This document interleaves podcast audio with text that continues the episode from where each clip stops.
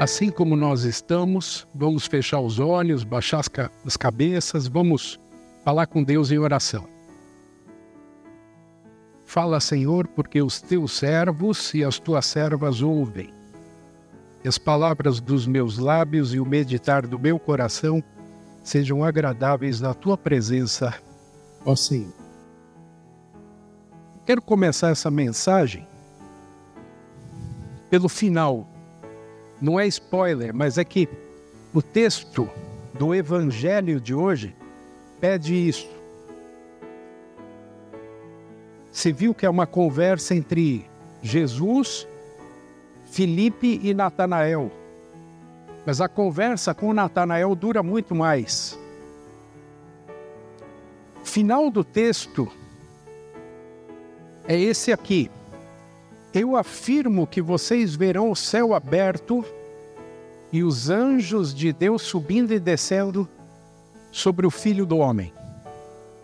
Esse é o final da história, daquele encontro de Jesus com dois dos seus primeiros discípulos. Daqueles doze, dois estão aí, a história deles. E aí Jesus diz: vocês acham que vocês viram grandes coisas? Não, vocês vão ver coisas muito maiores. Vocês vão ver o céu aberto. Será que Jesus está falando de um céu bonito, que nem tem hoje, que o pastor Ilvo chamou de céu de brigadeiro? Não. O céu a que Jesus está se referindo é muito mais lindo do que céu de brigadeiro. Se a gente acha que isso é bonito, não. O texto fala de outro céu. O céu aberto do qual Jesus fala no texto é esse aqui. É a gente enxergar que no meio do desse céu aqui que a gente vê, que às vezes está feio, às vezes está bonito, existe uma realidade para além da, da, da que os nossos olhos podem enxergar. E vocês só vão ouvir falar sobre essa realidade diferente do que aquela que os nossos olhos podem enxergar numa igreja cristã. Porque o Evangelho faz toda a diferença. E ele aponta para uma realidade que já existe e para a qual nós rumamos dia a dia.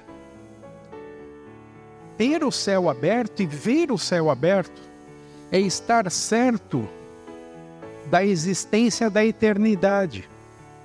E quando você sabe que a eternidade existe, isso ressignifica a sua vida hoje, porque a morte não é mais o fim.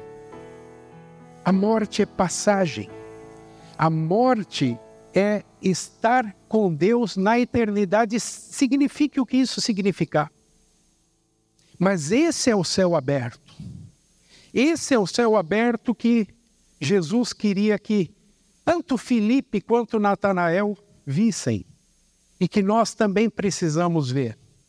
Então, se você se contenta com esse céu, parabéns, eu também eu gosto muito, melhor assim do que aquelas tempestades dessa semana. Mas imagina esse céu com Jesus voltando com seus anjos para buscar todos nós. Ah, mas e quem já morreu?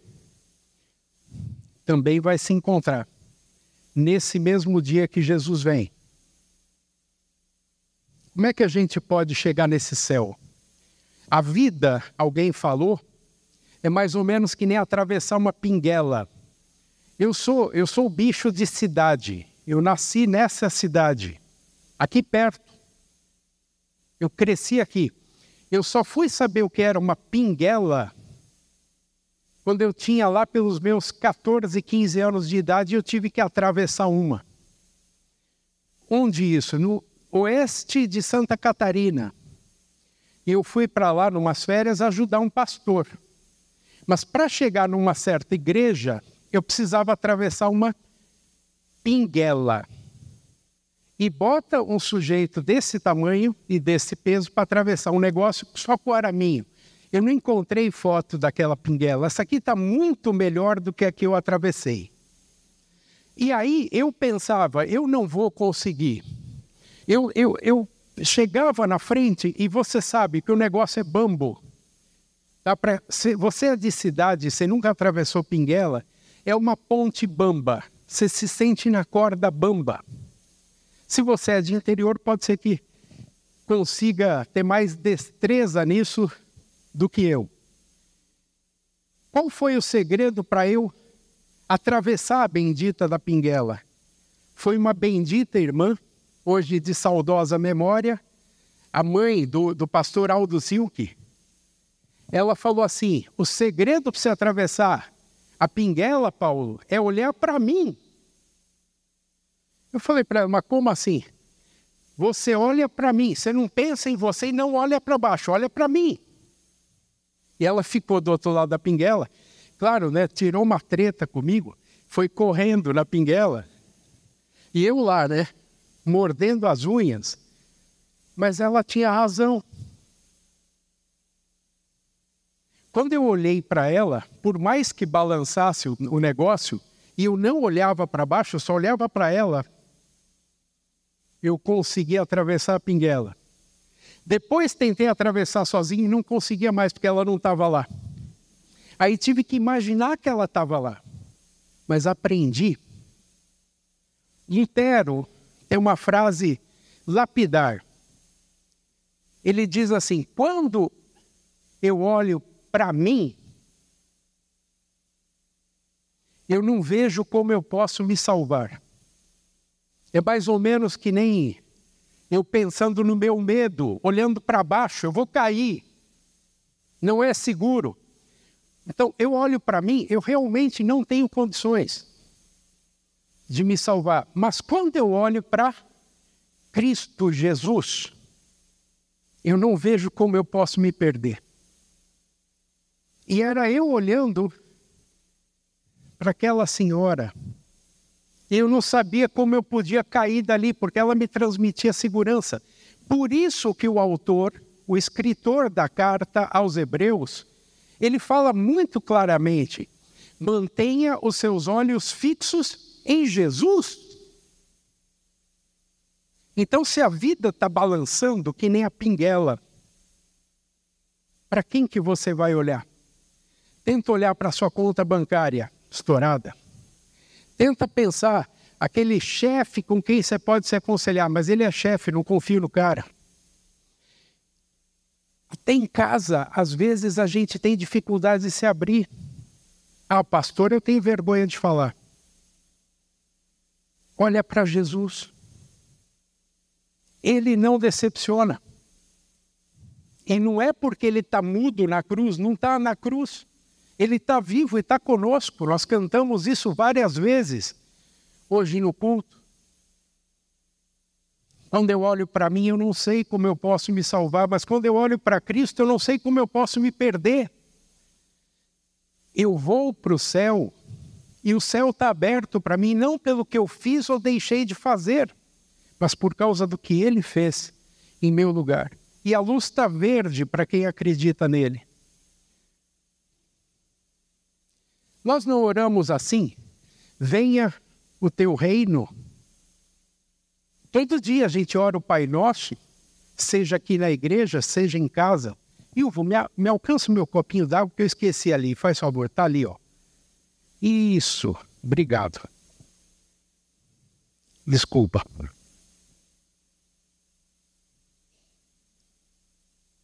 A gente ora, Pai Nosso venha o teu reino. É um pedacinho do Pai Nosso. A pergunta que eu me fiz quando me deparei com esse texto sobre o, o céu é se eu creio nisso que eu peço. Nós oramos, venha o teu reino. Será que nós pedimos para o reino de Deus vir em fé? Nós queremos ver esse reino chegando, porque o reino chegando é Cristo vindo. Nós queremos que isso aconteça. Ah, se Deus me desse uma prova de que o céu existe e o reino existe também. nós vivemos colocando Deus à prova. Ah, mas se ele me, me dá um sinal, Senhor. Mais ou menos isso aconteceu na nossa história, né? O Natanael pediu um sinal.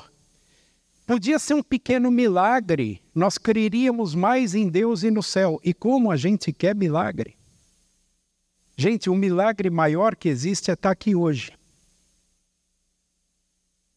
É estar aqui hoje. O pequeno milagre que eu posso reportar para vocês é na metade de janeiro, essa igreja com essa quantidade de gente que está aqui hoje. Isso para mim já é um milagre suficientemente grande. Ah, mas se algo acontecesse para a gente ver que Deus se importa conosco, Ele sempre está nos olhando. O salmista disse isso, o pastor Ilvo disse: é o meu salmo preferido. Pois Deus me sonda, Deus me conhece, Deus vê se eu estou sentado, Deus vê se eu estou em pé. Antes mesmo do pensamento sair da minha boca, em forma de palavras, Ele já sabe o que eu vou dizer. Isso pode assustar muita gente. Deus está vendo. Não é assim que a mãe às vezes dá bronca no filho. Olha, Deus está vendo, para ver se o filho se comporta.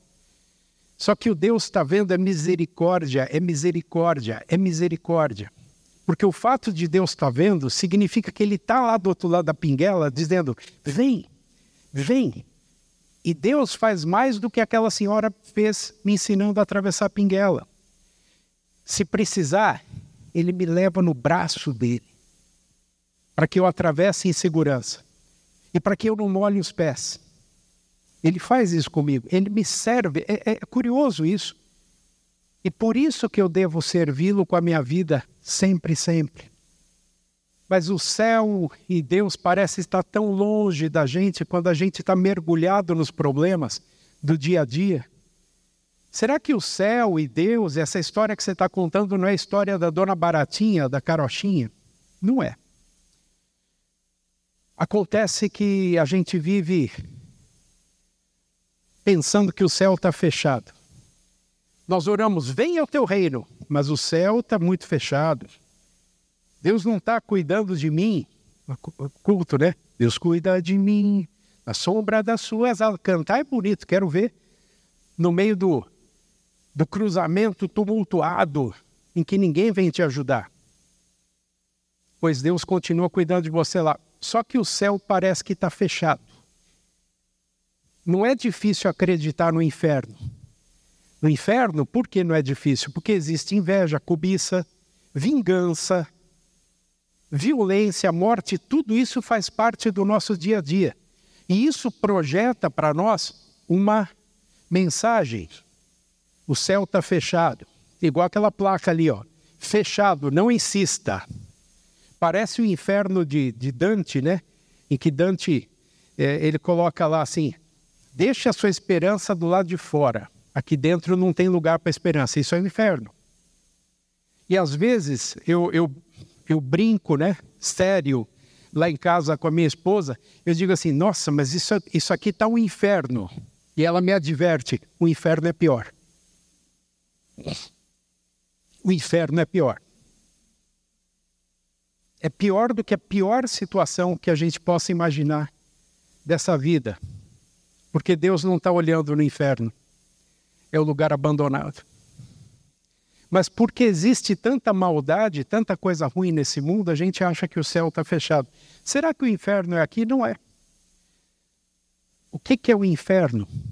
O inferno é um negócio que a gente chama de anti-reino. O anti-reino é aquele que é contra o reino. Venha o teu reino. Não vem, não. Esse é o anti-reino. E ele é comandado não por Jesus, não por Deus, mas por Satanás, que é um anjo que se rebelou contra Deus por inveja, por cobiça, por arrogância. E ele quer destruir, ele vem para roubar, matar e destruir, só vem para isso. E ele faz a gente crer por meio de coisas que acontecem no dia a dia, que a gente chama de desgraças, onde a graça não se manifesta. Que o céu está fechado, que o inferno está bocão escancarado esperando a gente. Esse antirreino quer nos convencer de que o céu não existe. E se o céu existe? Aí o diabo vai falar: ele está fechado. Você não, você não passa, você não chega lá. Lembra da pinguela? Se eu olho para mim, eu não sei como eu posso me salvar. O segredo não está em olhar para mim. Daqui a pouco a gente volta. Mas aí tem outra coisa, né? O nosso temperamento difícil, eu estou falando de mim. Qualquer semelhança com vocês é mera coincidência. Olha só. O nosso temperamento difícil o nosso comportamento repreensível fazem parecer que o céu está fechado, que o reino não existe. Eu posso ser um agente do antirreino quando eu reforço atitudes, comportamentos, valores que não são os valores do reino de Deus. E se eu não sou do reino, eu sou do antirreino. Quem comigo não ajunta, espalha, de Jesus. É exatamente isso que acontece. Você já se sentiu assim? É um quadro clássico, né? Você, o anjinho, o diabinho, faz, não faz, vai, nem vai. E você fica nessa luta. Afinal, o que, que é o certo? E o anjinho, ele pode sempre te dizer: o céu está aí, Olha só, a vida nova e eterna já, já foram recebidas por você no batismo. Nós temos gente recém-batizada aqui na igreja, estou vendo eles aqui. Gente adulta, assim como as crianças também. O diabo faz a gente esquecer que já foi batizado e que pertence a Jesus. O diabo, ele faz a gente pensar que a gente está preso. Mas é, é uma prisão gostosa, sabe? Que você faz tudo que você quiser e não sabe que está preso. É a escravidão mortal do pecado. O que é o pecado? O pecado é aquilo que nos desconectou de Deus. E para conectar de novo, tem que reverter o pecado. Aí como é que você reverte o pecado? Ah, eu vou fazer mais e mais e mais coisas boas. Não. O remédio para o pecado não é mais lei, não é mais obra. O remédio para o pecado é reconhecer que eu estou pecando. Arrependa-se. Aí você se arrepende. Ah, mas só isso? É. E Jesus te perdoa. Você devota a sua vida a Deus do jeito que Deus quer. E devotar a vida a Deus ou levantar cedo para vir ao culto no domingo de manhã, não é escravidão, é libertação. Pensa que no dia a dia você está lá mergulhado num turbilhão de coisas difíceis. Para que, que você vem à igreja? Para colocar o nariz para fora d'água e respirar um pouco. Eu quero que você sinta que a igreja é isso. A igreja tem que ser um oásis. Você pode até não conhecer todo mundo, você pode até não gostar de alguém, você pode até dizer assim: acho que o pastor está falando para mim. Antes do pastor pregar para você, o pastor prega para ele. Então, tudo que eu estou falando aqui é para mim. Fique tranquilo. Fique tranquila. Vir ao culto não é escravidão. Vir ao culto é viver a liberdade para a qual Jesus me chamou no batismo é me resgatar para as origens, para o que Deus me criou, que Deus me criou para ser uma pessoa brilhante nesse mundo.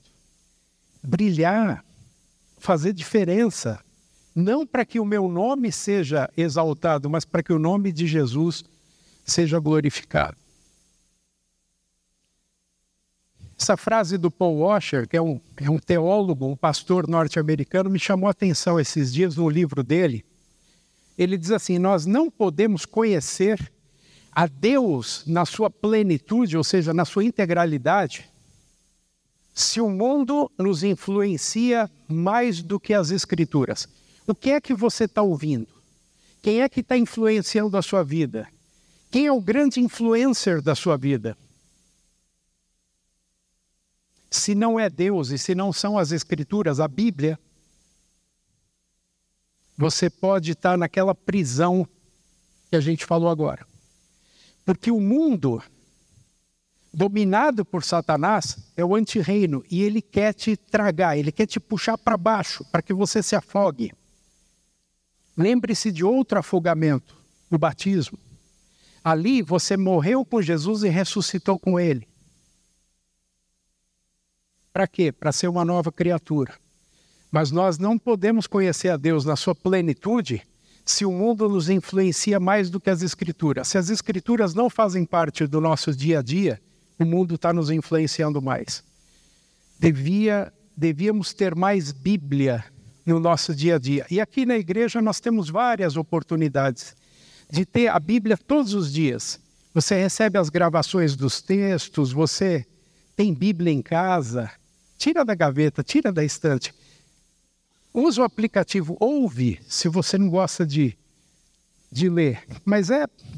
Mas está tudo aí. E aí vem a história do texto, né? Essa, essa imagem aí lembra de, do texto do Evangelho de hoje. Jesus quer que todos vejam o céu aberto. Ele quer que todo mundo pense: o céu existe e ele está aberto para mim. Para Filipe, o primeiro dos discípulos aí do texto, bastou um convite. Ô Filipe, Chega aí. O Felipe, na boa, vamos lá. Tá, tava demorando. Vamos lá. Ei, venha comigo. O Felipe começou a contar, o reino veio. É engraçado que a resposta do Felipe não é nem assim, eu vou. Ah, Senhor. Primeira coisa que ele faz quando é chamado é: o reino está aí. Ele começa a contar. Que nem quando você ganha um presente bom e você não tem como ficar quieto é promoção no trabalho, sei lá o quê. Presente que você está esperando a vida, você ganhou. Uma gravidez, você ganhou isso. Você sai contando, você não quer esconder. Aliás, quando a notícia é muito boa, você nem consegue esconder, porque a pessoa diz: aconteceu alguma coisa. Ela lê nos, na, na nossa cara. Felipe começou a dizer, e aí ele vai dizer para quem? logo para um Tomé chamado Natanael. É mesmo espírito do Tomé, você já vai ver. Natanael, nós encontramos o Messias, o seu nome é Jesus. Ele vem de Nazaré. Isso é, isso é Felipe falando para Natanael. E aí a resposta, aquele balde de água fria no Felipe. O Felipe feliz. O cara vem e diz: E de Nazaré sai alguma coisa boa? alguma coisa boa sai daquela cidade poeirenta, pequenininha, lá no monte de morro, e Nazaré é assim. Como é que Felipe podia abrir o céu para o Natanael? Porque o céu para Natanael está fechado. Eu não acredito. E aí vem o. O Felipe não sabe o que fazer. Só tem um jeito, né? Só Jesus pode abrir os olhos de alguém. Eu não consigo. Ah, mas o sermão hoje estava tão bonito. O sermão bonito não vai abrir o olho de ninguém. A única pessoa que pode abrir os olhos do seu coração é Jesus. Jesus pode tocar o seu coração. Eu só consigo levar você até Jesus. Ele vai fazer o resto. Qual é a sua missão e a minha missão? Nós que já somos Filipes convencidos de que Jesus veio, de que o reino está aí, o céu está aberto. Nossa missão é conectar pessoas com Jesus. Por isso eu digo para você: conecte-se com Jesus. É minha missão. Eu não posso mudar ninguém. Só Jesus pode. Natanael, aí vem o Felipe e diz: Ô oh, Natanael, venha você mesmo e veja. Você não é o sujeito do ver para crer? Então, vem e veja. Não tenha medo. Vem e veja. E aí Natanael, obrigado, Will. Aí o Natanael queria ver para crer. E Jesus surpreende o Natanael. Olha só. Quando o Natanael vem para ver Jesus, Jesus diz mais ou menos assim para ele: Eis aí um verdadeiro israelita, um homem realmente sincero. Eu vejo sinceridade em você. Por mais que você não tenha fé, por mais que você duvide de mim, por mais que você ache que Nazaré é um lugar ruim, não vem ninguém bom de lá, Jesus não paga na mesma moeda. Jesus diz: Olha, isso aí é um israelita nota 10. Eu vejo sinceridade em você. Ué, de onde é que o Senhor me conhece? O Natanael diz para Jesus: Antes do Filipe o chamar, eu vi você embaixo da figueira. Deus está vendo. É medo. Aí ele se espanta. Porque ninguém pode se esconder de Deus. Ele descobre que o salmista do Salmo 139 já tinha escancarado.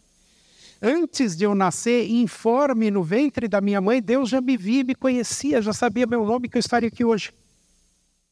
Deus tem todos os dias da minha vida escritos no livro dele. Ninguém escapa. Eu posso ser o que eu sou, quem eu seja, ele me aceita. Ele me recebe, ele me acolhe. Aí o desconfiado, né? Natanael veio para ver e conhecer, mas Jesus já tinha visto e já conhecia o Natanael. É isso que ele descobre. E aí nasce um novo Natanael. O céu estava fechado, o céu se abriu para ele. O Senhor é o Filho de Deus, o Rei de Israel, ele exclama. O Senhor é o Filho de Deus, o Rei de Israel. Filho de Deus, promessa está cumprida. É Deus, é o Emanuel me visitando. Rei de Israel, o reino chegou. É isso o que o Natanael exclama. O céu se abriu para mais uma pessoa.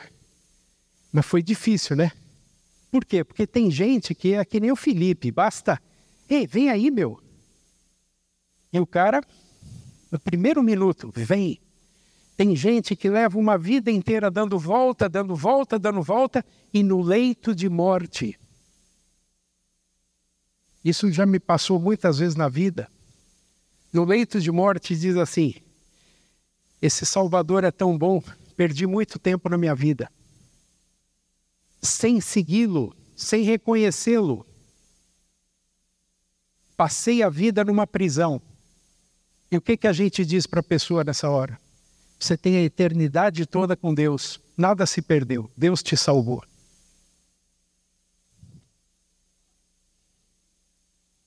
O reino de Deus chegou para Natanael como pode chegar para muita gente.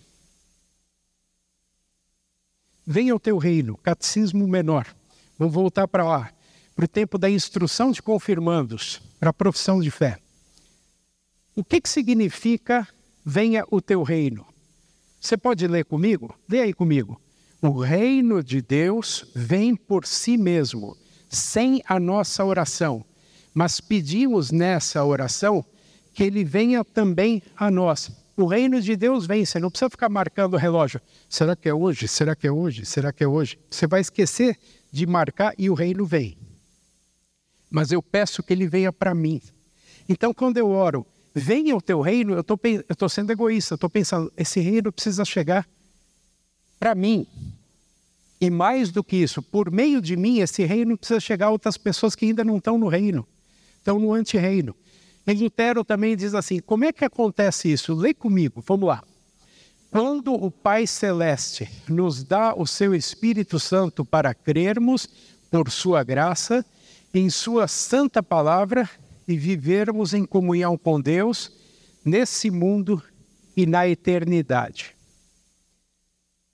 A palavra de Deus nos é dada para a gente crer, não é só para ter em casa fechada. Ela é, ela é dada para a gente ouvir Jesus dizendo: o céu está aberto. E quando eu abro a palavra, o céu se abre. Porque eu começo a enxergar realidades para além da realidade física que me rodeia que nem sempre é tão saborosa ou bonita assim. A realidade que Jesus descortina para mim na Escritura é de um céu aberto e ele de braços abertos, ele vai me escolher. Mas daí tem um problema, né? A eternidade existe, mas a vida é tão dura, Paulo, a vida é tão dura. Pensa numa rosa. A rosa já é sua, a eternidade já é sua, mas ainda tem espinhos. Por isso que a gente chora quando perde o Iamon. A gente perde, o céu ganha. A gente só pensa do nosso ponto de vista.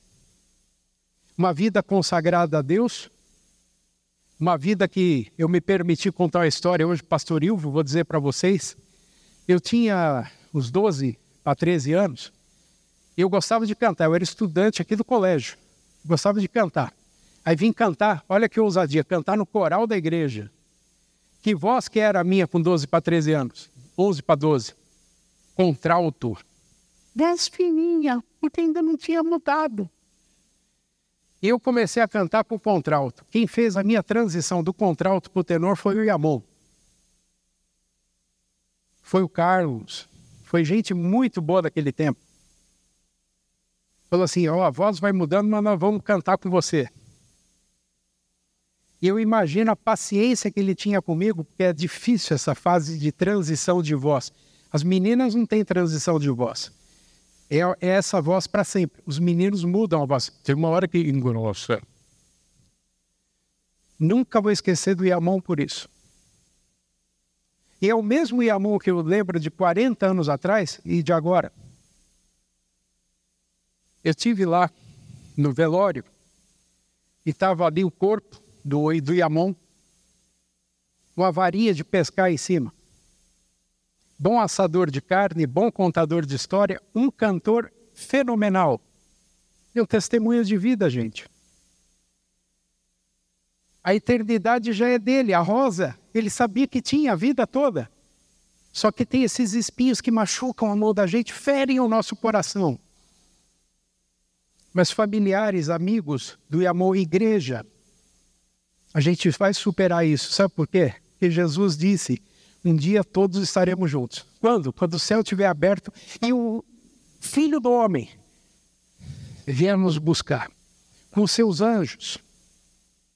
Mas até lá, ai, a gente tem que cantar, né? A gente dá graças pelas rosas do caminho e os espinhos que elas têm. Se você é um Felipe, não vale o Felipe, não. Porque ali é o Felipe mesmo. Tá bonita a música hoje de Felipe. Todo mundo, hein? Parabéns. Se você é um Felipe, conecte mais e mais pessoas com Jesus. Tá faltando um sentido na minha vida, tá faltando uma coisa. Eu não me sinto assim útil. Você não é inútil, você foi chamado para conectar pessoas com Jesus e conectar pessoas com Jesus é fazer aquilo que as nossas nossos paramentos hoje estão mostrando. Você vê, ó. Como é que é? Tem a palavra, né? Tem o que? O batismo. Tem a ceia. E daqui a pouco vai ter a ceia. A ceia do Senhor foi algo que Jesus fez para a gente não se sentir sozinho. Ah, eu queria um milagre, uma prova de Deus na minha vida. O corpo e o sangue de Cristo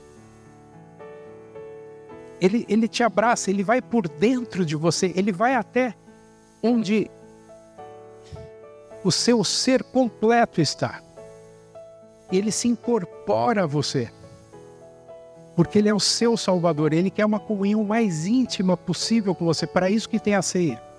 Na hora da ceia, considere participar. É um abraço de Jesus para você. Agora, se você é um Natanael, né? Tem outro cara da história. Nós não podemos esquecê-lo. Se você é um Natanael, é, vem e veja. Eu não consigo dizer outra coisa. Eu não consigo dizer assim, oh, acredite, chacoalhar a cabeça, dar panca. Não é assim.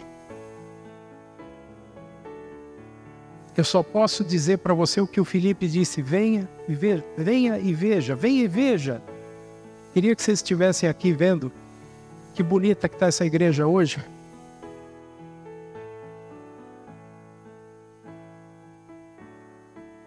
vocês verão o céu aberto e os anjos de Deus subindo e descendo sobre o Filho do Homem. Eu quero estar lá, eu vou estar lá. Você vai? Deus te ajude para que você diga um sonoro Amém. Deus abençoe.